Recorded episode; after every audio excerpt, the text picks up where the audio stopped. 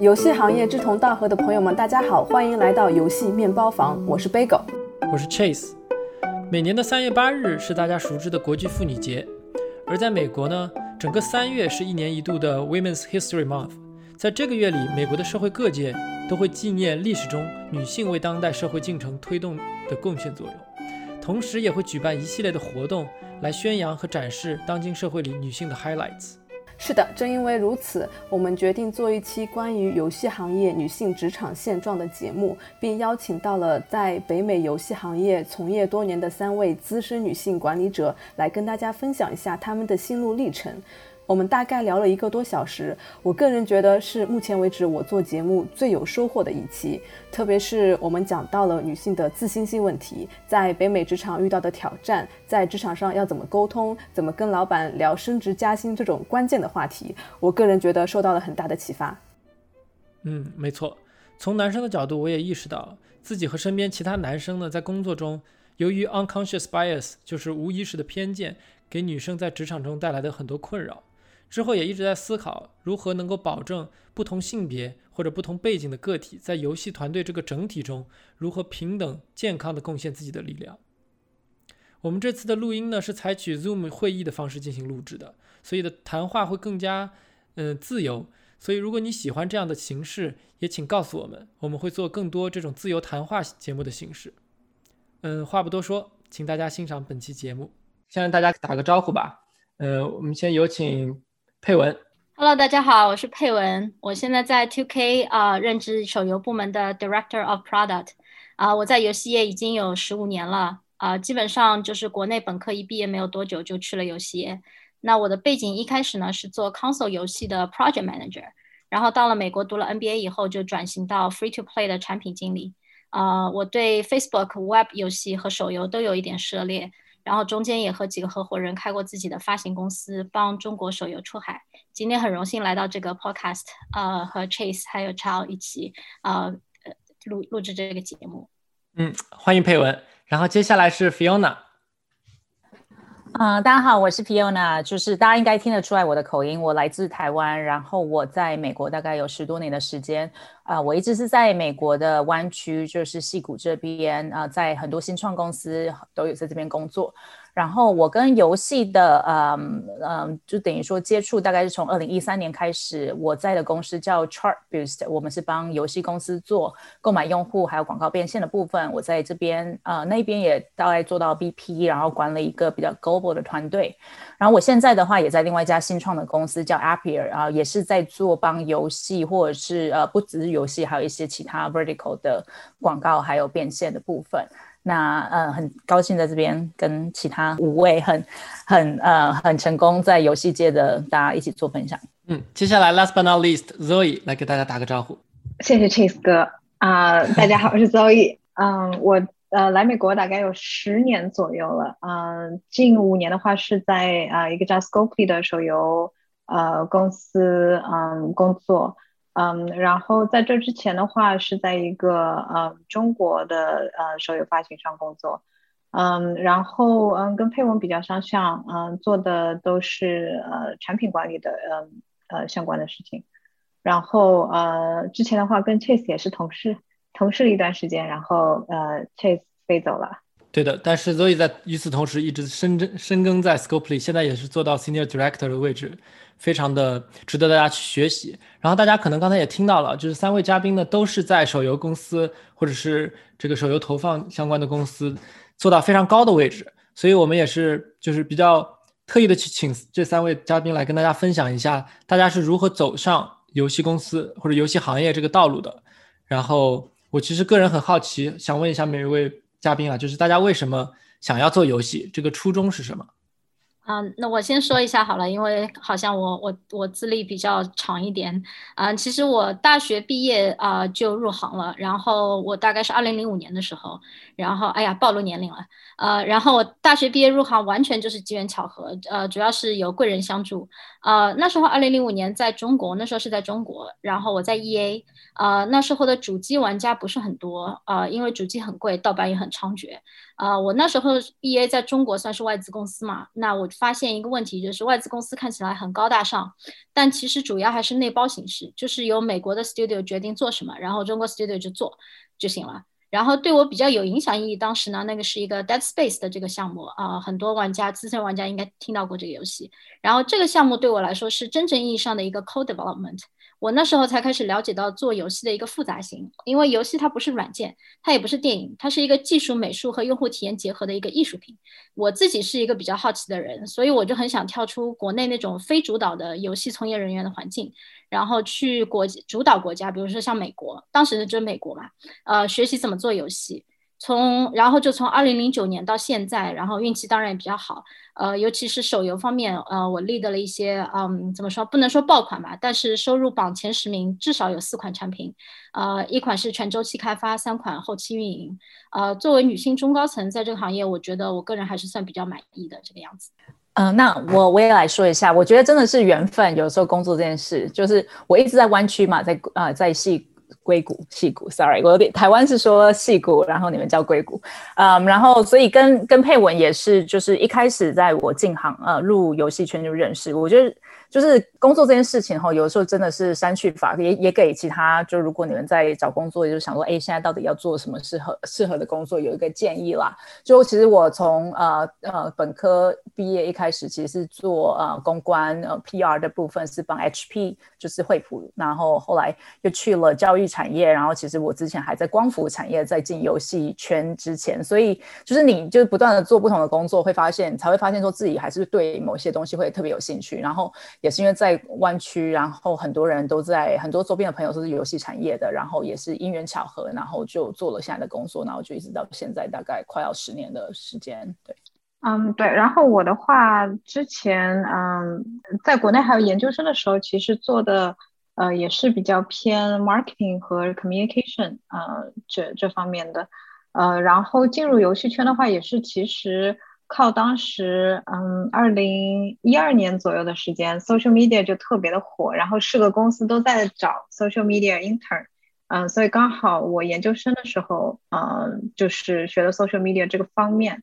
嗯，然后研究生二年级的时候需要找实习，啊，然后需要就是呃考虑毕业之后找工作的问题，然后也是看比较机缘巧合，呃，我研究生。学院的学姐，然后佩文和 Fiona 也认识的 Shannon 嘛，然后在 Facebook 里面就是要找呃 social media intern，然后我就去报名了，嗯，之后就是面试下来也比较成功，然后也待在嗯之前的公司有三年多，嗯，就是怎么说呢，就是可能游戏，嗯，我觉得跟很多可能美国的同事不太一样，他们好像从小就非常喜欢玩游戏，然后长大了也希望能够呃从事游戏方面的职业。嗯，但是之前没有想过要进入游戏圈的，嗯，但是进入了之后就觉得，哎，氛围特别好啊，呃，大家人都很聪明，然后也也非常上进，然后又非常，嗯，easy going laid back，就觉得这个这个环境，嗯，特别喜欢，然后就一做也做了，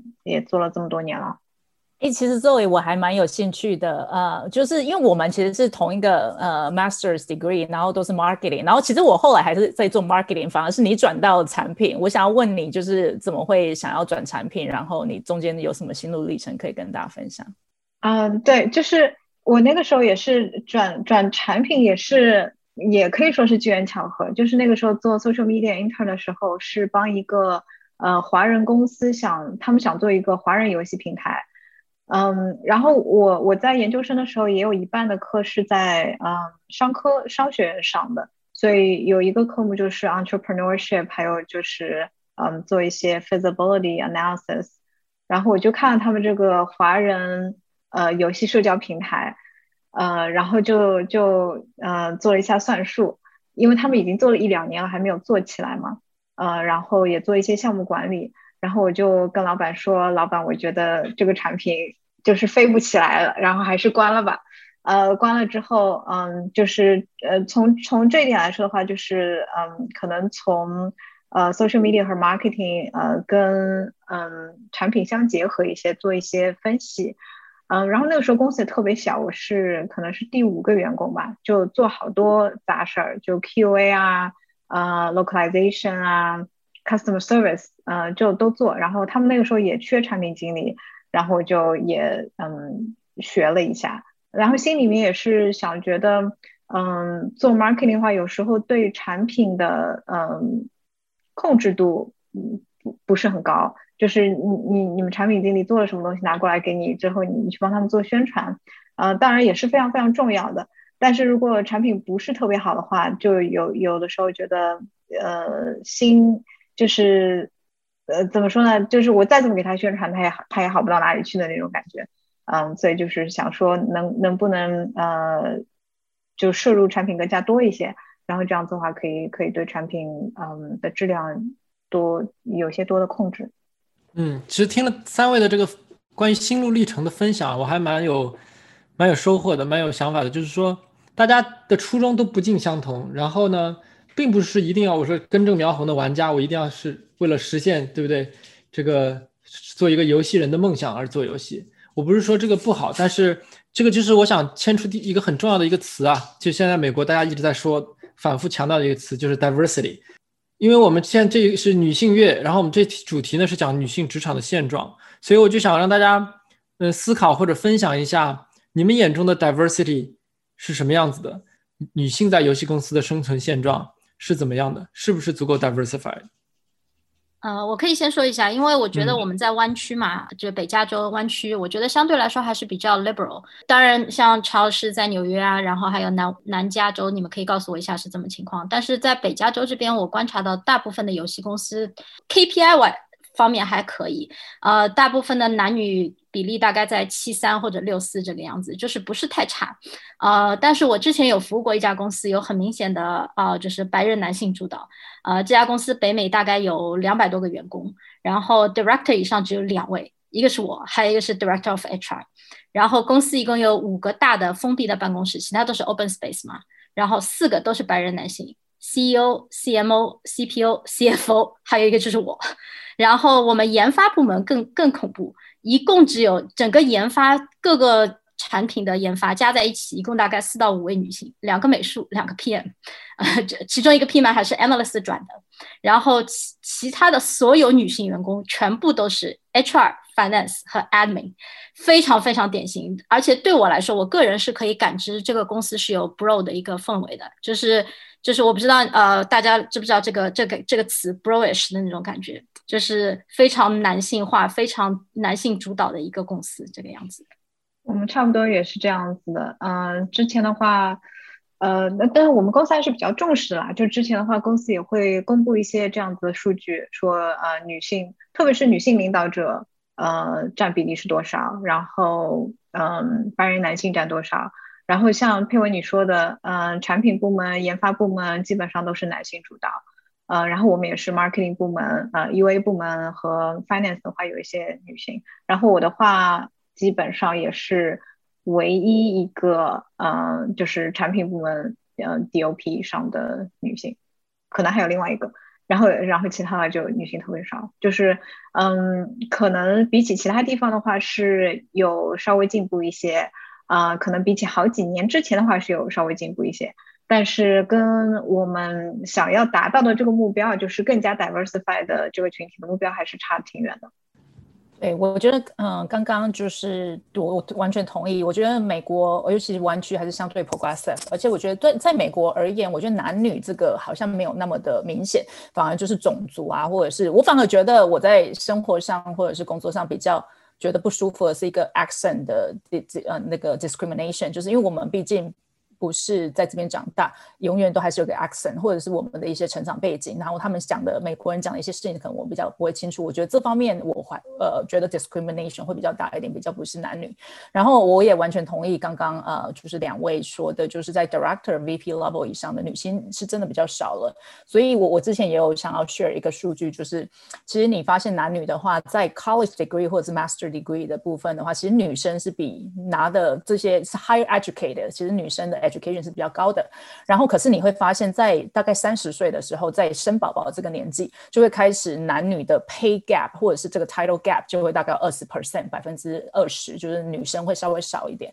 然后我觉得这我我相信是一个 combination of things 啦，就是有可能是女性真的自己选择就比较回归家庭一点，或者是的确职场上会有一些 bias，因为你看如果中高层都是男生的话，他们也会比较倾向去 hire 跟他类似的，我们都会有一这些我们自己，他其实不是可能不是他自己 aware 的一些 bias，对不对？嗯，就他就是 hire 比较多的男生，所以我觉得可能是两个，一个是女生自己的选择，一个也是就是男性他们在 hire 或有一些他们不知道的一些 bias 这样。呃，我就是 Fiona 之前说的所谓女性收入偏低这个数据，呃，我因为不久之前做妈妈，所以我对这个事情有其他角度的认知啊。因为我们都读过这个报告，就是说女性收入偏低，因为大部分低职位、低低收入职位的女性都是呃低收入的职位都是被女性占领的啊，比如说老师啊、前台啊、行政、会计这些。呃，我觉得很大，我自己个人啊，已经已经完全感受到这个很大一部分是女性成长过程中被社会影响去学习和从事这样的职业，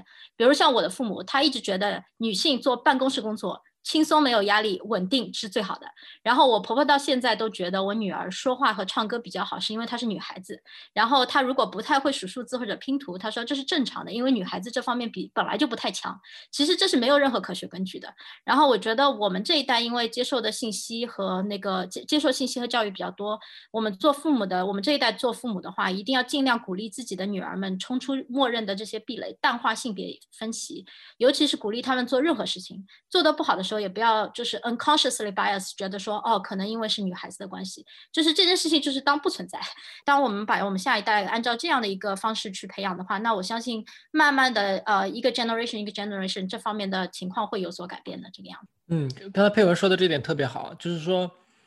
首先第一，我请了三位嘉宾过来，你们三个都已经是在公司的中高层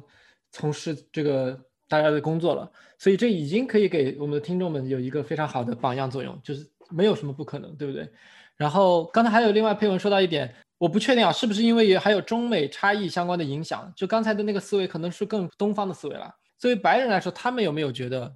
女生就应该做什么什么样的事情？这个职位就是男生更擅长的事情？我觉得白人可能比中国我们父母这一代的人呃更加 progressive 一点，但是我觉得从职场而言的话。他们对 leadership 有一个呃比较先入为主的定义，然后对于领导力这一方面，我觉得他们大部分的人还是不管是 consciously 还是 unconsciously，呃还是倾向于强的领导者，a strong leader 就应该是有 strong opinion，呃然后就是非常 dominant，有有一个非常 strong strong 呃 presence。就是他们觉得在 meeting 当中，如果 CEO 问你一个问题，你不抢的抢着别人之前回答，不回答的非常有自信，嗯，就觉得你可能不是一个非常强的领导者。嗯，我之前的话也有一个有一个故事，就是我们有一个算是 executive team 公司的领导者吧，就是他他也是我的 mentor，然后他他其实是想帮助我，但是嗯，当我要升呃 director 的时候，他就跟我说，他觉得我没有准备好。我说你为什么觉得我没有准备好？他就会说，嗯，在开会的时候，我觉得有的时候你不直接回答问题。那我说，对啊，我不直接回答你的问题，是因为首先这件事情不是我做的，我手下有人负责这个事情。那么这个人也在场，我就让他回答你，因为他了解这这件事情最多，而且让他也学习怎么样跟 executive team 沟通，然后在 meeting 上面说话。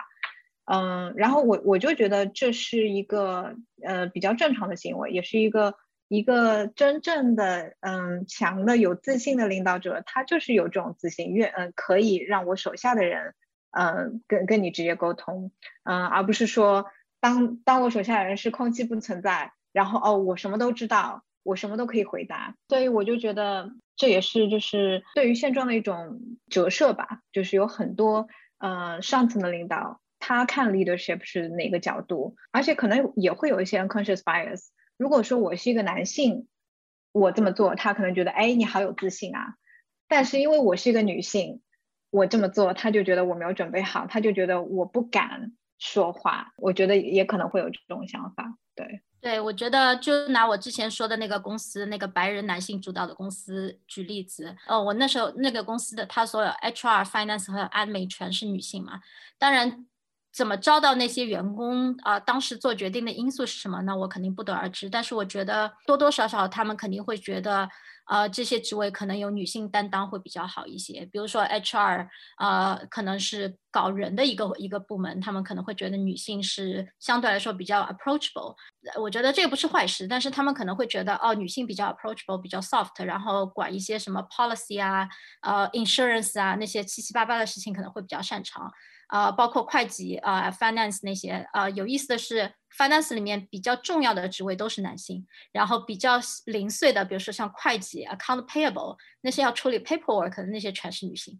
啊，然后他们可能会觉得女性会比较 detail oriented，做这些事情比较擅长，然后 admin 更是，我之前还有一家公司，他们所有的 admin 都是非常奇怪，就是非常漂亮，招来的前台和 admin 全是。就是长相 above average，然后我就觉得这个很有意思，这个事情，我就觉得他们可能会觉得前台需要一个样子比较好看的人，呃，这这些我觉得都是一些 conscious and conscious bias，呃，他们可能不明说，但是他们在做决定做出来决定以后，你看这个公司，你就会知道，可能这些东西因素影响了他们做决定的一个过程。对，说到底啊，就还是物以类聚，人以群分吧。但是我们我们可以群策群力，这样想一下，怎么能够改善这个现状，让整个游戏行业变得更 diversify 一点。然后我不知道有没有这样的现象，希希望大家能够说一下自己的看法。就是说，现在随着游戏行业，我们现在只说游戏行业的话，随着游戏行业越来越红火，发展越来越大，所以游戏的这个种类也越来越多。我觉得不可否认啊，就是游戏最初可能大部分的玩家群体还是男生比较多，对吧？打打杀杀这种偏多一点。这个我觉得可能不是 bias，但是女性确实不是很喜欢，或者甚至某些男性也不喜欢。但是前随着现在的玩家群体越来越大，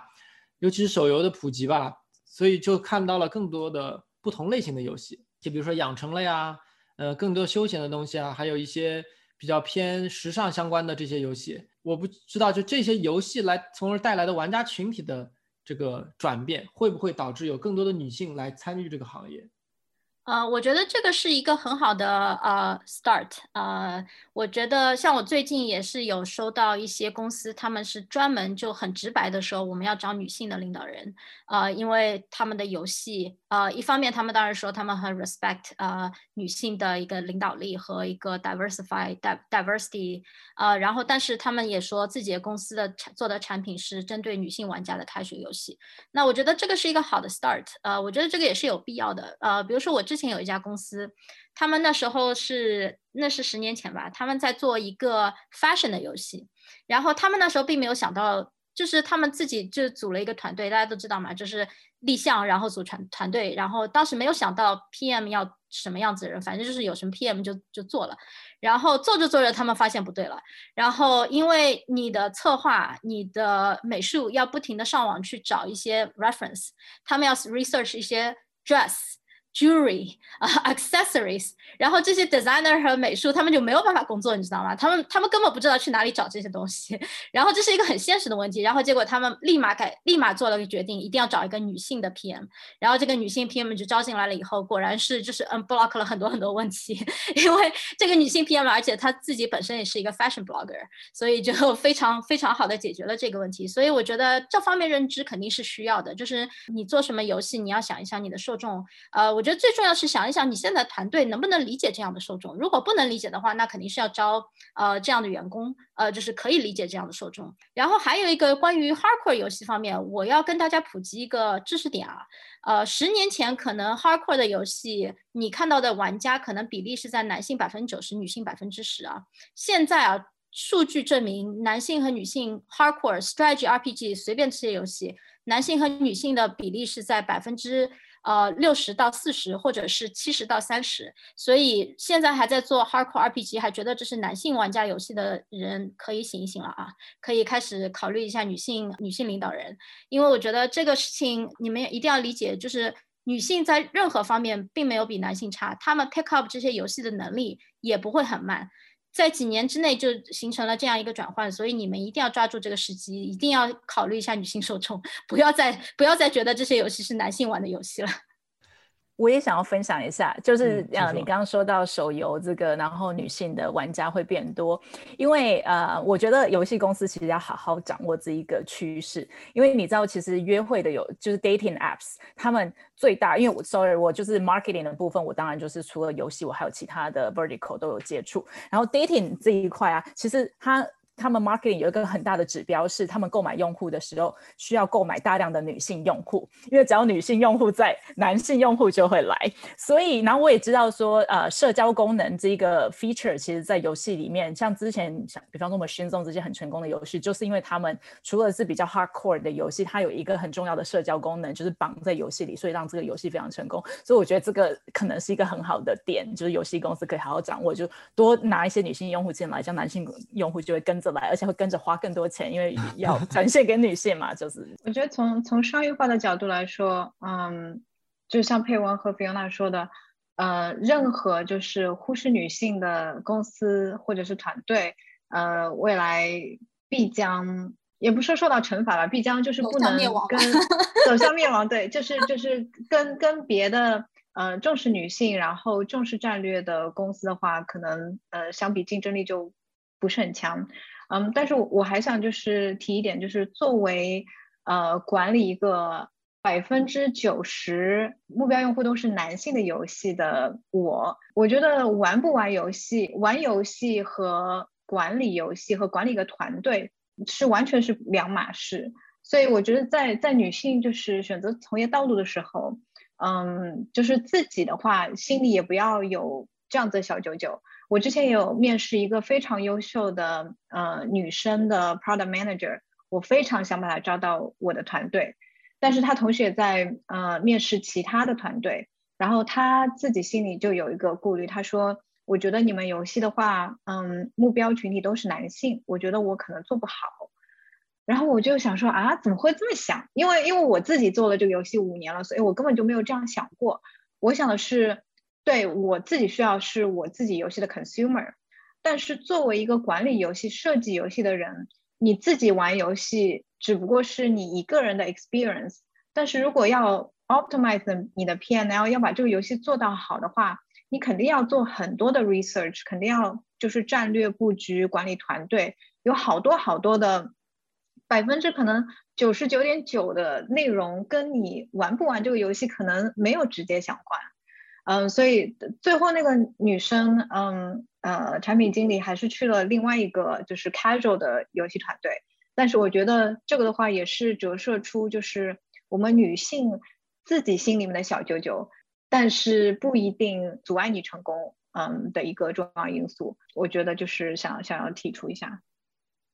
对，我觉得这个事情我也有啊，就是相关的一些经历。比如说，我们最近招了一个 analyst，她是一个华人的女性，然后她从来不玩游戏啊，她也没有玩过游戏，然后她对游戏不要说什么 RPG、strategy 这些游戏了。然后，但是我觉得一个聪明的人，一个好的做游戏的从业人员，他们应该是第一是反应很快，就是能够能够学习能力很快。他做 analyst 嘛，他就想了解我们游戏是怎么玩的，然后他就读 FAQ。然后读完了以后，然后他就问我说：“这个 an 呃 analysis 是什么意思？”然后我就跟他稍微解释了一下，就口头表述解释了一下，他就立马能够理解，然后他就可以从事他的工作。我觉得每位女性，你们在找工作的时候不要。不要对自己这些东西太太纠结，就是玩不玩游戏这些东西。你要你要注重在你的能力方面，你要注重在你会做什么，你能做什么。呃，你能够把一些表象的数据作为 analysis，你能把表象数据用呃用科学的方法显示出来。我觉得这个就是。对他来说，这是他能力，其他的东西都是我们团队里面的人愿意帮助你的。然后我觉得你不用担心这些，包括 PM 也是，产品经理和产品的就是融合性这件事情，只是会帮助你对有些事情有 intuitive 的理解。但是如果你能够对 data 或者是对 qualitative 和 quantitative data 有有一个很好的分析能力的话，其实你即使不懂这个游戏，它也会告诉你，呃，你也会从 data 里面得到一些比较有用的一个 conclusion。而且你如果作为一个很好的团队呃工作者的话，你可以跟你的团队的人一起工作，让他们来补足你的不足。所以我觉得，呃，女性找工作的时候不要太担心自己的缺点，注重在自己的呃优点上面。然后呃很 open 的讨论一下自己这些 weakness，然后问一下就是可以跟呃面试的人员谈一下，你觉得这方面的事情是怎么克服，或者会不会对你的工作有影响？我觉得这个就是一个非常自信的一个一个一个面试的一个技巧这边。嗯，佩文这点说的很好，然后就想追问大家一下，因为佩文刚才已经提到了一些关于就是女性在找工作啊或者初入职场的这一些一些经验的分享，我想问一下大家还有没有其他的一些。相关的经验分享，就主要是想说，作为一个初入职场或者想从事游戏行业的女性，让他们少走一些弯路吧。这样，我有几个例子，接在佩文刚刚说的呃那段话之后特别好，就是你刚刚有说到，哎，我我把我自己的看到 weakness 展现出来，呃，问嗯面试官会不会有这样子的顾虑，呃，我觉得嗯就是女性有一个非常强大的优势，不管就是这个优势的来源是。好事还是坏事？就是说，女性有一种 vulnerability 啊，然后现在也是特别特别流行的那种领导力的一种方式。嗯，可能是在于呃社会对男女角色的一种分歧吧。就是说，男生，你爸爸妈妈或者是这个社会说，你一定要你一定要强大，你你不能你不能哭，不能展现出你的弱点。反过来说，就是女性就觉得社会说，哎，是你可以可以软弱，就是说，或者是可以展现出你的软弱。我觉得这个优势的来源非常非常 ironically 是由于男女嗯角色的差异，或者是呃社会给你附加这种差异。嗯，但是我觉得我们可以借机吧，就是把这个社会对你角色定义的差异，呃，展现出来，呃，成为自己的一个优势。嗯，然后我有我我自己展现的我脆弱的一面，可能三四年之前你见到我，呃，和跟我工作，跟现在见到我跟我工作感觉是完全不一样的。呃，可能是五年之前我刚刚来到 Scopely 之前的那个公司是中国公司，然后 Scopely 那个时候一百多个人，美国公司，然后我胆子特别小，开会的时候大气儿也不敢喘一声，然后想要嗯加入讨论的时候就心里小九九特别特别多。就是要要不然就怕自己语法不好，要不然就怕自己口音不好，要不然就怕自己说的不对，呃，然后想要说的话总是在心里面要排练好几遍才敢说，但是当我敢说的时候，别人早就已经转移到下一个话题了，所以我就完全没有没有机会去去说话，然后我就找到我我那时候有个 mentor，然后他他就跟我说了几句话，他说第一，你是一个亚洲人。第二，你是个女生；第三，你在游戏公司工作。如果你这么下去的话，you're fucked。呃，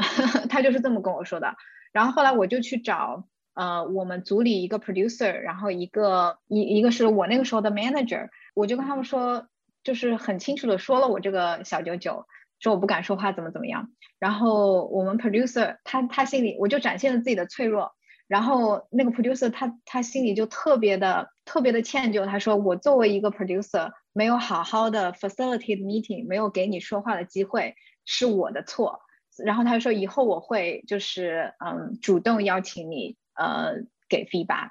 然后这样子的话就就就给我提供了一个很好的机会，这样一开始的话我不用自己去插话，他可以问我，那给我时间去好好的说自己的想法。然后我跟我的 manager 也说了这件事，然后他也鼓励我，他说我觉得你很聪明，呃，每次你有说说什么话的话，都有很好呃很好的 insight 可以跟大家分享，所以也是鼓励呃我以后多发言。部门当中有两个比我高的领导，嗯，来帮助我，我觉得我觉得特别特别有帮助。然后这个的话也是我当初可以选择，我就是自己怕，也不跟别人去分享我的 vulnerability，那我经理也会想，哎，这个人怎么话也不敢大气也不敢说一声，那。那他肯定也不待见我，对不对？跟别的能说会道美国人来说，那他可能就不待见我。但是，但是我跟他分享了之后，然后他就知道为什么，呃，有这个原因，然后就可以帮助我，嗯，提高自己。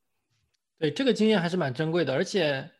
其实也是可有一点点可遇而不可求了，就是碰到这么好的的 producer 能帮你去解决这个问题。然后我还有一个，就是我是呃是一个比较消极的例子，但是也是一个我就是展现 vulnerability 的一面。呃，我那个时候是跟一个，呃，我没有觉得你这么 vulnerable，怎么回事？我特别，我没有，我就是外表特别坚强，但是内心特别 vulnerable，有没有？嗯，就是是跟外外面的研发工作，然后有一个 designer，他脾气特别差，然后我在开会的时候就说了一个活动的 design，然后他就反正特别不高兴，拍了桌子就说 something like I'm so sick of um correcting your grammar or spelling mistakes，就差不多是一个七八人的会，他就当众羞辱我的拼写错误。然后我我当时我也我也不记得，就是我开会时候人就懵了，然后也也也也不记得是怎么样，就是把这个圆场圆过去，反正我就等于吃了一个屁，就就就吃进去了。然后会结束的时候，他出去抽烟了，然后我就跟着他。嗯呃，跟到跟到电梯里面，他肯定想，要这个人想怎么样嘛？然后我就告诉他，你开会时候说的那些话让我觉得很难过。我说 You hurt my feelings。然后我就跟他说，我工作特别辛苦，早上八点钟开始写这个写这个策划，写到晚上十二点钟。然后我的 monitor 特别小，嗯，就是也影响我发挥。然后我这么一说过去，他也就是。我跟他脆弱了嘛，然后他也跟我脆弱。他说：“哎呀，对不起，我我这个人呢，就是脾气特别不好，我自己也管不住自己的脾气。”然后他就立刻马上道歉，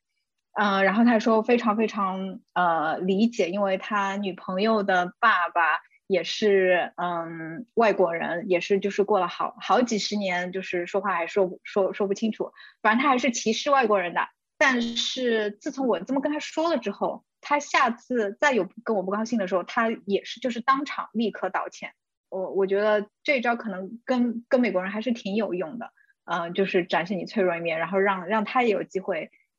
跟你展现他脆弱的一面。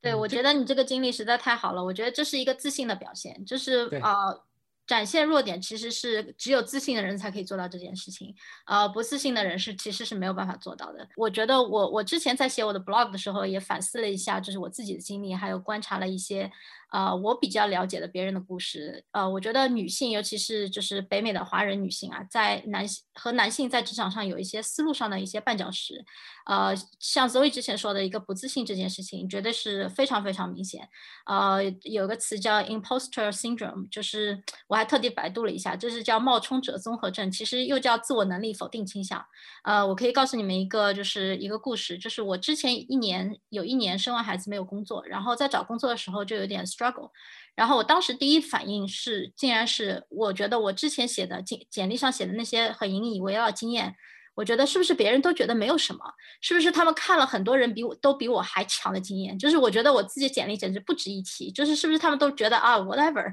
我就跟我老公说了，然后我老公就觉得他完全就很 shock，他说完全不合理，他说这你怎么会这样想？根本不可能。然后我的 mentor 他是我之前的一个 GM，他也跟我鼓励说，他说 Your experience is rare find。他就说你的经历是很很是很少见的，你千万不要这样想，是很难找到有相似经历的人的。然后我觉得女性啊，她没有外力帮助，就像所以说你有你有你的 producer 帮你，你有别人呃公司里面的好的同事来帮你。女性在没有自信的时候，如果没有外力的帮助，其实是很难摆脱这种倾向的。呃，所以我觉得需要有一个 awareness。还有第二个，我觉得思路上的一个区别，呃，会很容易形成我的绊脚石，就是我们太在意别人的想法，呃，我们会陷在自己的，就是女性容易陷在自己的想象中无法自拔，呃，然后我们就没有办法专注在一些积极的行为上。比如说有一次，我跟我和我老公和一对 couple 一起吃饭，然后那个女的感觉就气色很差，然后她就说自己的团队这个月连犯了三个错误，她觉得 it looks very bad。然后我就说，那我就非常，我就我就注重在可以行。actionable things，然后我就说，你觉得你那你们总结了有什么规律可以避免吗？有什么这三件事情有什么关联吗？就是有什么总结吗？然后他说没有，就是很意外的事情。我说哦，那就没有办法了。我说那就 move on 好了，shit happens。然后他说他已经 stress 了一个月，他老想着这个事情 look bad。然后我就问在座两位男性，我老公和他老公，我说你们俩会怎么样？他们说哦，我们会难过，但是我们估计不会超过二十四 小时难过。然后就 move on 了。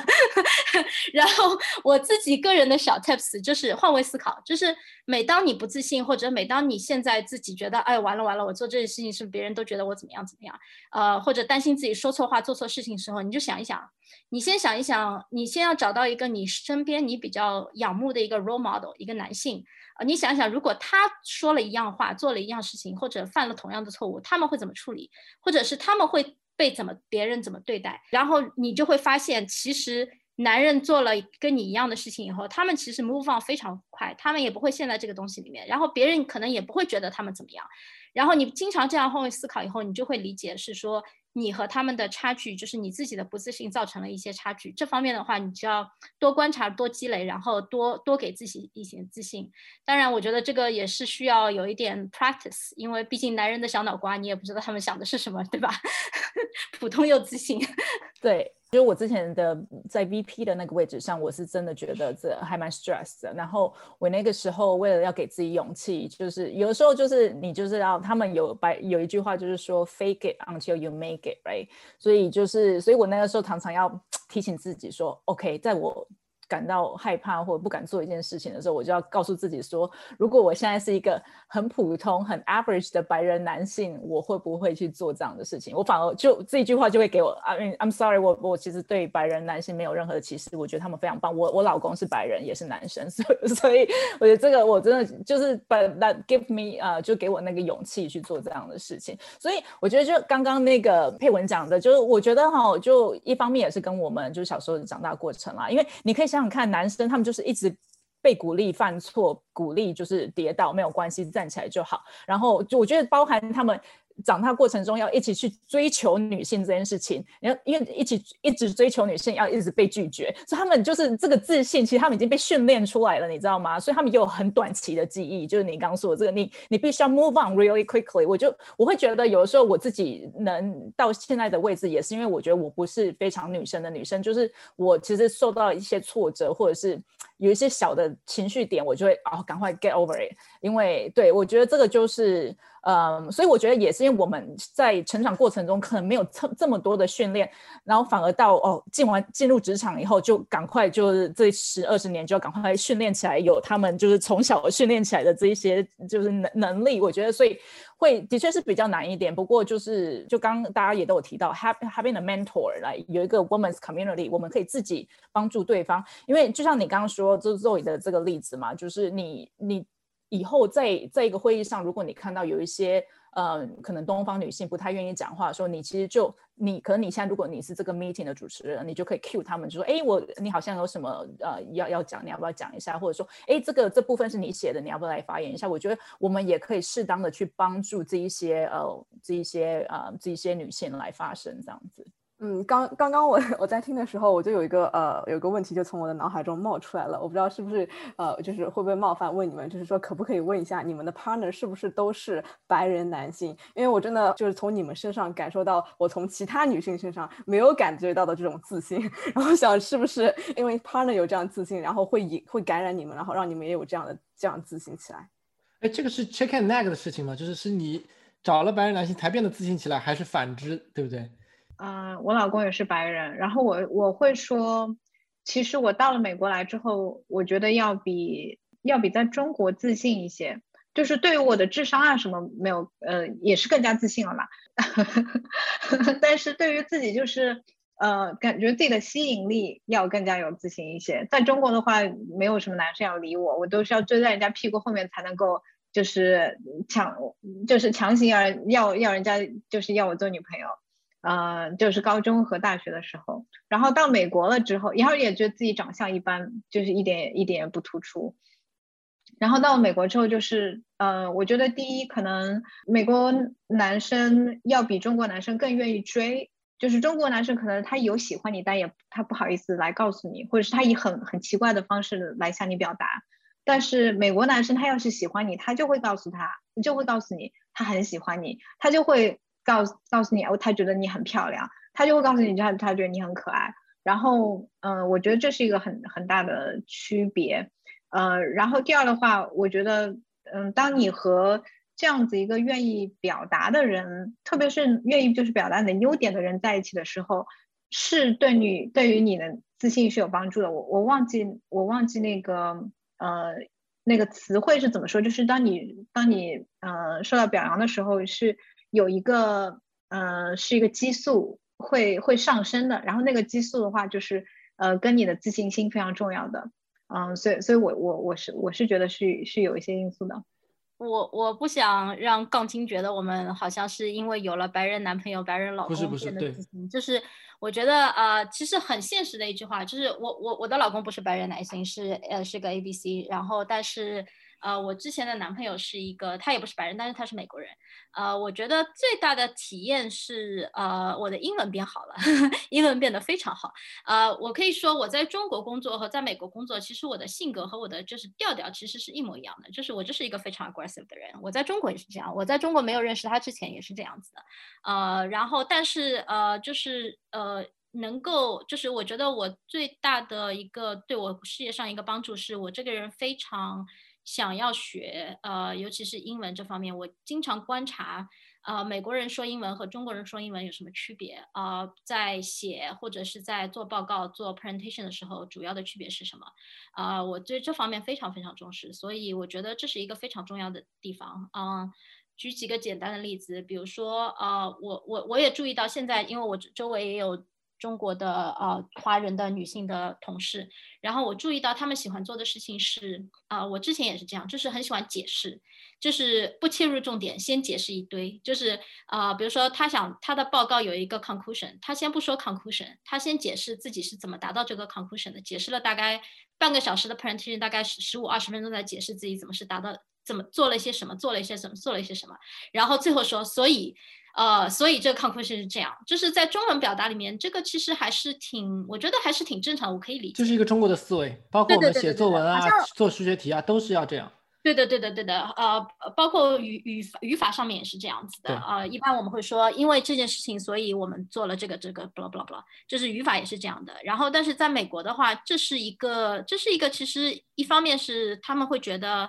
呃，我曾经有过，呃，有过 executive 比较比较大大佬的 executive 有跟我说，你 you just waste my ten minutes of my time，他有直接跟我说这个事情，所以我觉得就是，我觉得我觉得这种方面的总结和进化是很重要的，就是你要自己 self aware，然后不停的 adjust 你的 communication style，呃，我觉得这是很重要的，然后呃，身边有。白人的男性或者是美国的男性在你身边的话，其实是只是你有一个 safe environment 可以 practice 这些东西。我觉得这是，我觉得这没有什么没有什么不好的。我觉得这是一个很好的，尤其是对刚刚到美国的华人来说，如果你有一个 safe environment 可以 practice your English，然后可以 practice your communication，呃，包括跟他聊一聊，呃，了了解一下中美的区别，我觉得这个也是一个很好的一个方法，这个样子。嗯，我也我也我也想讲一下，因为就是我因为我不想要结论就是要教。美国白男男朋友，然后才能这么有自信，right？我觉得完全不是这样子。我觉得今天有一个共同点，是因为我们三个都是在职场上有一段时间，然后也是在一个比较中中高的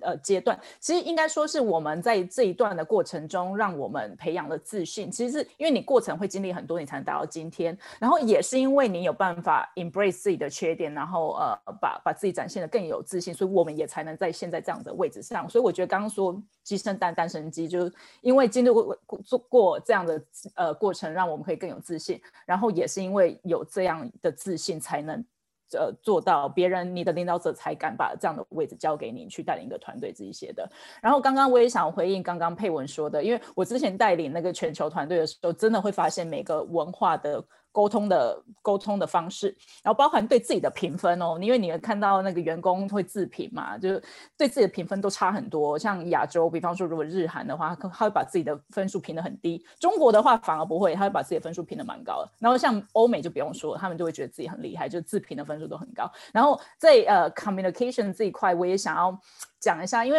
我真的觉得我自己不管在我自己身上，或者是看其他人身上，会看到真的就是。我觉得我们就是中国人，透过可能就是孔子文化的影响，你其实要听得多，然后要说的少，反正就是其实就是要谦虚一点，然后不要讲这么多。然后我觉得在美国，呃，反而是一个相反的，他们反而是很重视 communication skill 这件事情，所以要来这边的话，反而就我觉得不要不要觉得说，呃，就是哦，就是好像。你反而就是我今天都下定决心要来美国，要来美国学习了，那就把把这个也当成一个课题，right？Communication 也是一个课题，要好好学习的。然后呃，对，然后把自己方面的能力培养起来。我我有个问题啊，就是说，嗯。因为我们刚刚讲到说，呃，自信还有 communication，然后我发现作为一个游戏策划，因为我们会有很多的一个就是策划案的讨论，然后发生在我身上的情况就是，我是我的文化就是我会等他们都说完，然后我说我我要有什么说的，我要补充，然后就有就有非常非常自信的美国白男性，他整个半个会议都是他在说，然后一直到最后，如果没有人破克我说 Chow 你是怎么觉得的话，我都没有什么说话的机会，而且我不太敢去去主动的去，就是说我要打断他去说 I know I should do that, but I don't know how to do that。就是说，就是跨出这一步其实还蛮难的，而且还有一个就是态度问题。有的时候我觉得说，嗯。我不说话好像也没有什么关系，但是我有听啊，然后我觉得我有在学习，我没有说我一定要表现，这个很重要吗？我觉得这个不重要，因为我是谦虚人，我在学习，但是这个其实对于呃，对于其他人来说，呃，其实很重要，就是说你在会议中，你你说了什么，你表达了什么，这个很重要。然后我觉得这是一个对我来说是一个是一个坎。对，我觉得其实这个也是很正常。我觉得这个事情是 take practice。先说第一点，就是怎么打断别人，有一些话术你可以用，包括是你找他 pause 的时候，然后你可以说 May I say something different？或者 I'm thinking，啊、uh,，I'm thinking，啊、uh,，from a different perspective，就是这些话术，就是可以很自然的又不 offensive 的呃打断或者转换话题，尤其是你不同意的时候，呃，我觉得这个是这样子。然后第二点，关于表现这件事情，我个人倒是觉得。为了表现而表现是不是很重要？这个拿捏，这个平衡拿捏，其实也是 take take practice 啊、我觉得就是说，如果你为了就是能有一点自己的 voice，然后来表现，我觉得这个就没有什么必要。但是如果，但是切记最重要的一点是，你有 opinion，你有观点，你一定要表达。没有观点你可以不表达，没有关系。但是有观点一定要表达，尤其是这观观点会对你们做决定有一个很重要的变化。比如说，呃，比如说，如果你你们整个整个团队呃。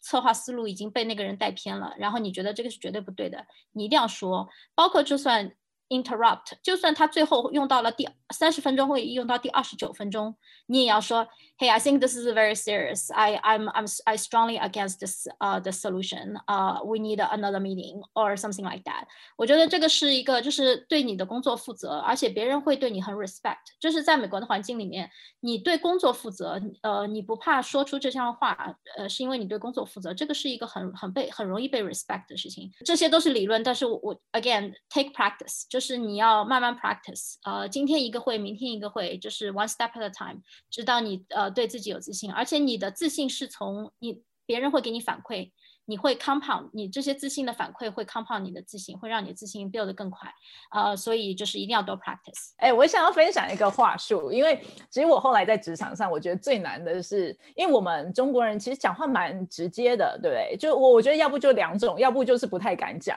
不然要不就是要讲的时候就太直接了。可是然后别人就是反而白人会有点受伤，因为他们讲话通常不会这么直接的。所以我我我就有一个话术叫他们叫三明治的讲话的技巧，就是你今天如果要反对一个人的意见的话，你要怎么讲哦？所以三明治的意思就是说，你一开始就要说好的，就是说，哎，谢谢你今天准备了这么多，哎，我觉得你刚刚讲的建议有什么什么的，其实点非常的好。然后，但是，but。然后你就开始表达，哦，觉得这个有什么要加强啊？这边哪里就是对，所以然后但是就中间就是讲你真正要给的反馈，然后最后再把它包起来，包回来就是说，哦，可是 overall 这就是还是很好啊，就是这整个就是就整个，所以所以我我想要分享就是呃白人呃哦白人不要这样讲，美国人他们比较习惯的呃沟通方式就是一个三明治的包法，然后他其实也不会讲的太直接，因为我觉得中国人要不就是。不敢讲，要不就是讲的太直白，然后他们反而觉得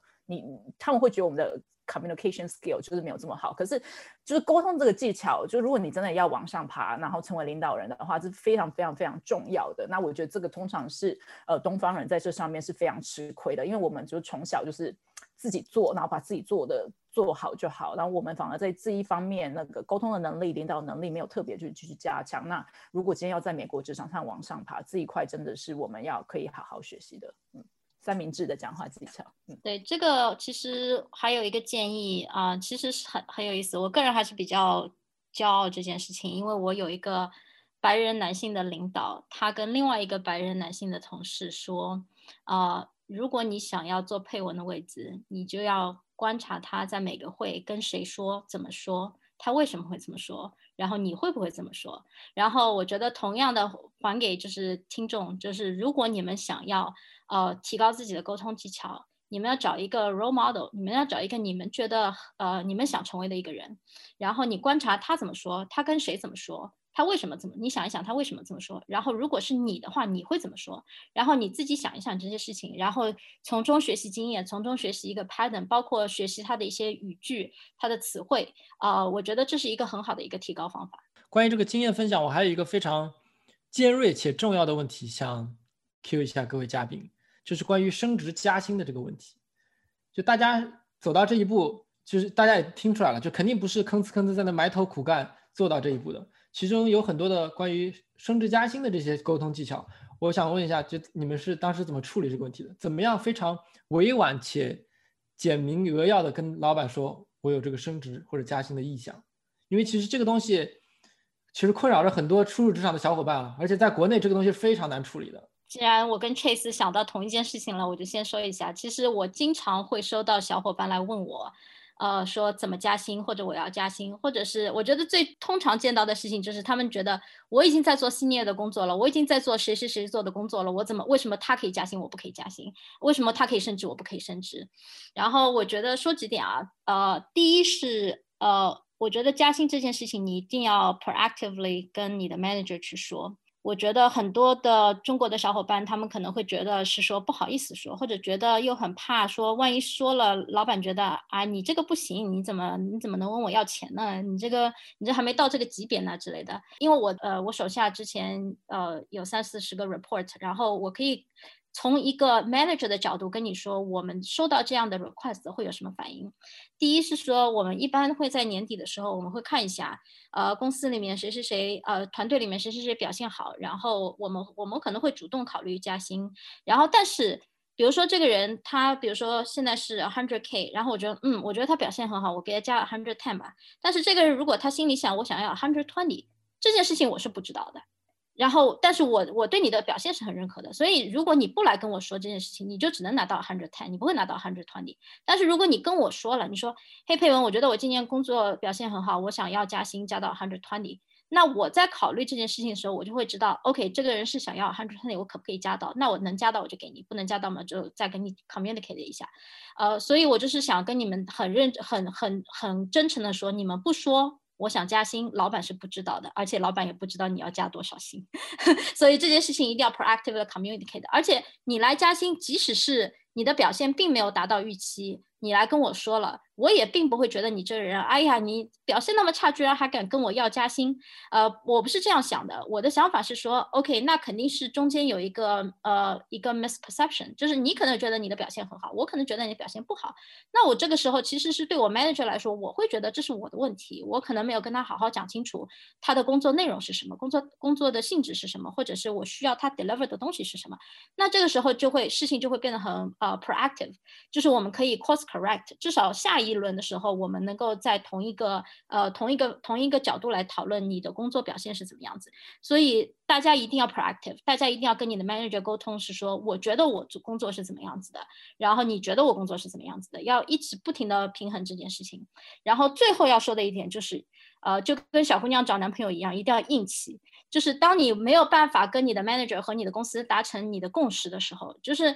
你觉得我。比如说，比如说我是一个美术，我觉得我做一个很好的美术的工作，我做我做我 deliver 一个很好的 art direction，然后我做了这些事情，但是我的 manager 不停的在挑刺，挑我怎么管人管不好了，怎么怎么管 schedule 管不好了，呃，而且我并不想做这件事情的时候，这这这是我 manager 想要做的事情的时候，那这后这时候你的定位，你在公司的职位就是就发生问题了，这时候你就要硬气，如果你不能不要不停的觉得是自己的问题。你要你要相信，就是说，当你要 move on 的时候，你就要 move on。这个公司的氛围和这个公司的职位已经不适合你了，你就要 move on。呃，不要老是觉得是自己的错。哦，嗯，我也想来分享一下，就是我可以自己骄傲一下吗？我觉得我是一个升职小公主。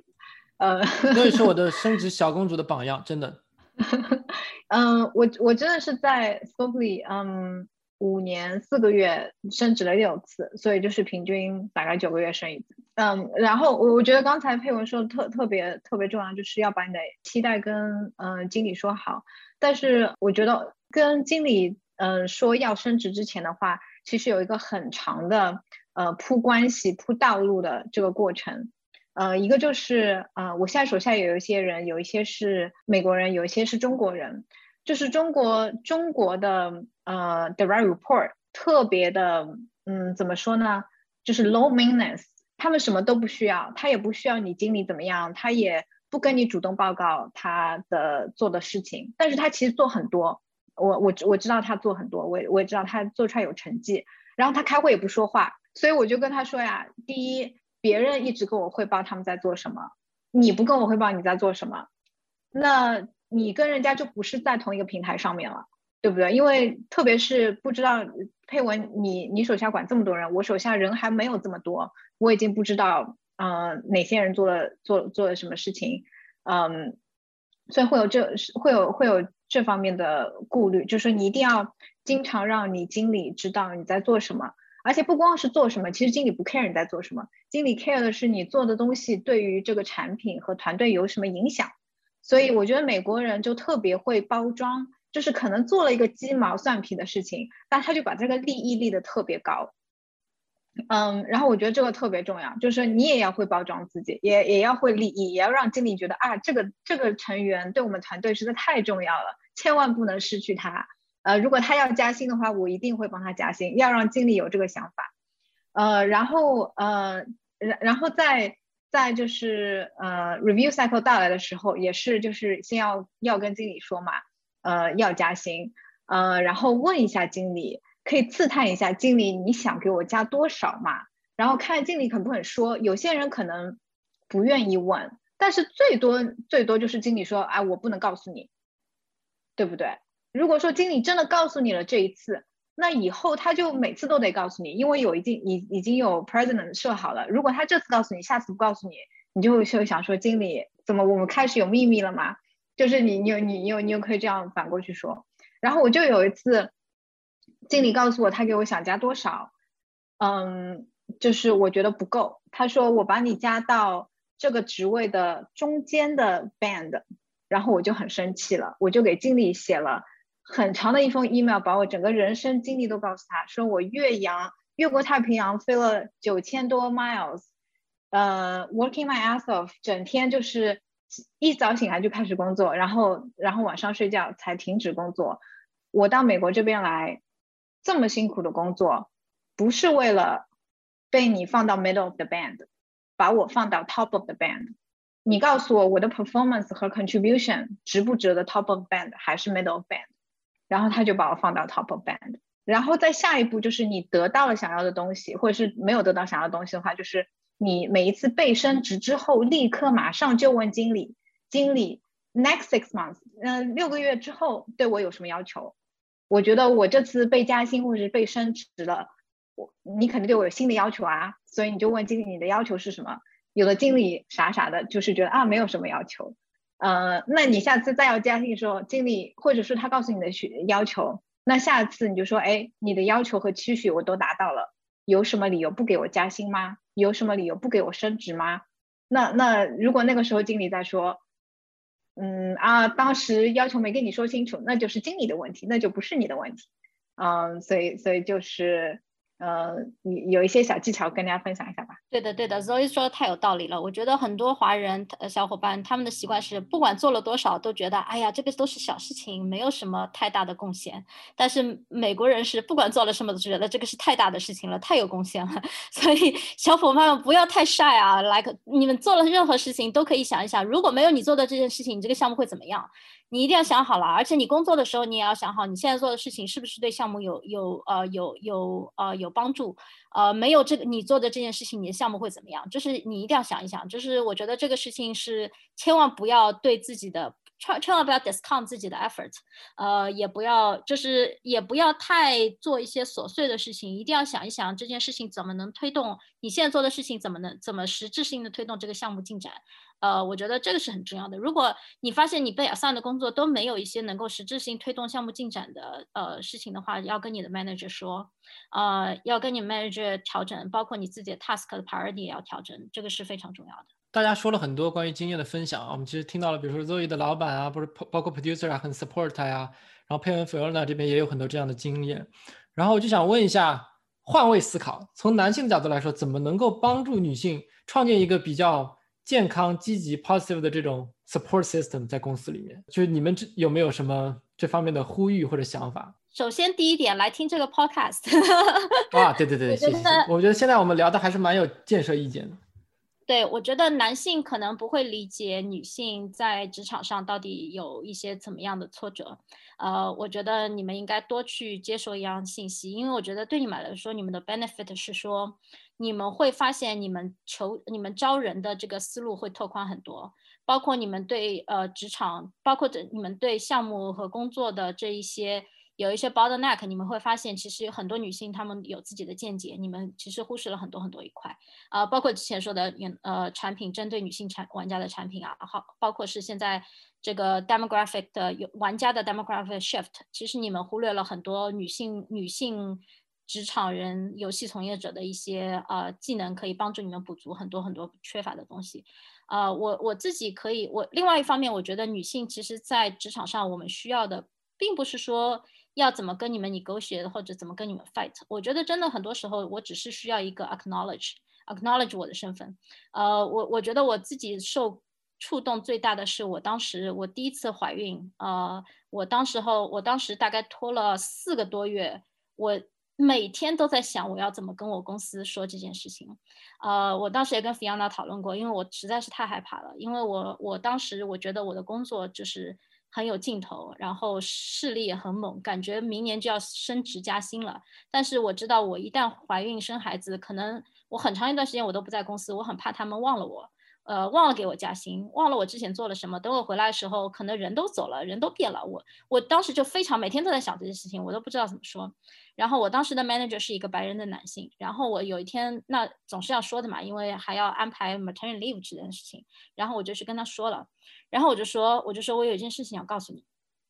呃，然后他当时就那种很惊讶。然后我说，然后我就说我我我我要我怀孕了，我要生孩子去了。然后他他就。一时之间，他就一下子那种就是 relief，他说吓死我了，他说我还以为你要辞职了呢。然后他说，他就立马跟我说 congratulations，他就非常非常高兴。然后他说，他就问我，他说这是你你你高兴吗？你觉得怎么样？然后我就我说我挺高兴的，虽然不是我 plan，但是我现在还挺高兴的，我还挺期待。他说，哦，我太羡慕你了，我就希望我三十几岁的时候，我能跟我的孩子一起踢球，我年纪大了还能跟我孩子一起踢球。他说你太好了，你能在这个年纪能够有能够能够达成你的梦想，实在太感太感太感太感动了。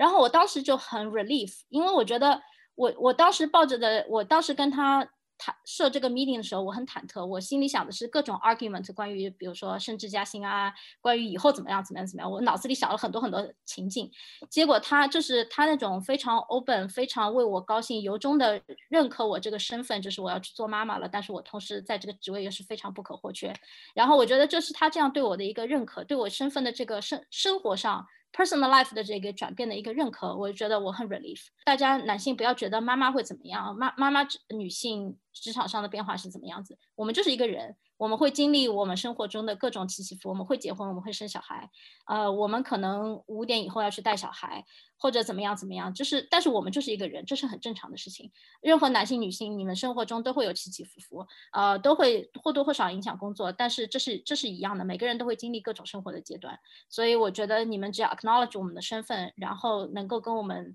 能够对我们的 achievement，对我们的工作有正确的认识，我觉得这就是我们需要的，我们不需要别的东西，这个样子。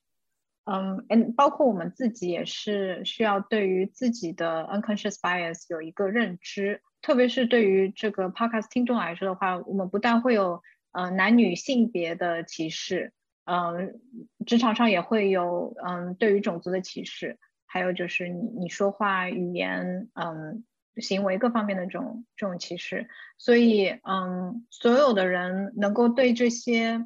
嗯 unconscious bias 认知更多。嗯，其实对大家都是有好处的，就是你帮助你的呃女性，嗯，等于就是在帮助全部的人，呃，去改善这种偏见，嗯，所以所以对于对于大家的职场发展都是有好处，对于大大家的嗯，就是生活的质量和职场的质量也也会有帮助，就是大家在一起觉得更快乐嘛。像佩文说的，嗯，其实我们要的并不多，就是要大家尊重我们，嗯，然后能够 acknowledge 我们的成就，嗯和贡献就就可以了。对的，我觉得最后就是换位思考一下，你们的老婆、你们的女儿以后会。经历同样的事情，难道你们不想为他们的生存环境做一些随手可及的一些工一些事情？就是可以，呃，我们下一代，我觉得我们会我们的生存环境会更好，这个样子。你们会不会觉得很多 bias 是女生给自己给女生的？我就我知道，就对，就刚刚嗯，以佩文的那个怀孕的例子来讲，我其实也是完全一样的。我第一胎怀孕的时候，五个月，因为亚洲女生其实看不出来肚子，五个月没有跟公司讲，就因为那个时候有个 promotion，然后我知道是我跟另外一个同事，我们两个其中一个会被 promote，我就一直不敢讲怀孕这件事，因为一样的一样的担忧。但是但是后来就真的瞒不住了，然后呃，后来我还是拿到这个 promotion 了，就是公司已经知道我怀孕，还是拿到。所以我觉得就是其实这个还好，有很多是自己的小声音啦。然后呃，然后我我刚刚是要讲为什么女性是自己的 bias 吼，因为我自己发现我自己的下属也会怀孕，right？然后其实我我我当然就是也是很替他们感到开心，但我也发现我就很坦白跟大家讲，第一个我脑在脑脑袋里面 闪出的第一个念头是完了。我接下来他 maternity leave 的那一那那三到六个月，我会很忙，对，因为我要帮他 take over 这件事情，嗯，然后我也很怕，就是哎怀孕了，因为就你还是有这一些 on bias，就是希望女生如果怀孕或者是呃就是生小孩之后，会不会把重心都转移了？可是结果我现在因为已经经历过这件事，结果论来看的话，就是你。如果认真的女性，有能力的女性，她永远还是会很认真、很努力。就是在她怀孕，不管是怀孕的期间，还是在呃生完小孩就当妈妈的期间，就是我当初的这些 bias 其实都是错的。然后我反而很庆幸，就是这这些很很有能力的女生怀孕，然后当妈妈，因为她们其实，在 career 上也会比较稳定一点，愿意留在原有的公司、原有的职位。长一点的时间，所以它其实是一件好事。所以，但我我就会觉得说，我自己也要。就是有时候很多 bias 其实是我自己，女性女生看女生会有更多的 bias，对不对？就是有一些既有的刻板印象。那当然就是这跟我们原生家庭，可是我觉得我们年纪都这么大，不能就是就是完全都怪在说以前的教育环境或者是原生家庭，就我们自己要好好改变，从现在开始改变自己的想法，去扶持其他的女性，然后去建立一个女性的 community 来帮助呃 each other 这样子。哎，说到 community 啊，因为大家我听了大家有非常多的有价值、有建设意见的这个想法，嗯，我不知道你们在座的有没有这个想法，我们可以成立一个，不是我吧？我应该不会在其中，但是这可能是 Bagel 可以组织的一个事情，就是我们是不是需要做一个对关于游戏行业女性从业者的 community，然后帮助大家互助互强。啊，对对对，我呃感谢 Trace 提到这一点。其实呃，我我现在拉了一个群，目前只有我们四四个嘉宾。然后我希望就是说，听我们的一个听众，就假设你也是游戏行业的女性，然后你可以加我的 WeChat，然后我可以把你拉到我们这个群里面。然后希望大家可以分享，就是说大家在在职业上遇到一些的困惑。然后我们刚刚讲到说，呃，support system 是是多么的重要。当你感觉到不女性，当你感觉到不自信，感觉到呃不 security 的时候，然后我们希望可以帮助到大家一些的话。那是最好不过了。其实我倒不觉得一定要只有女生才可以参加，因为其实，嗯，要帮助女性的话，男性是，嗯，一一半江山，也是半边天。如果在在游戏行业的话，可能是大半边天，所以所以也非常需要男性的支持。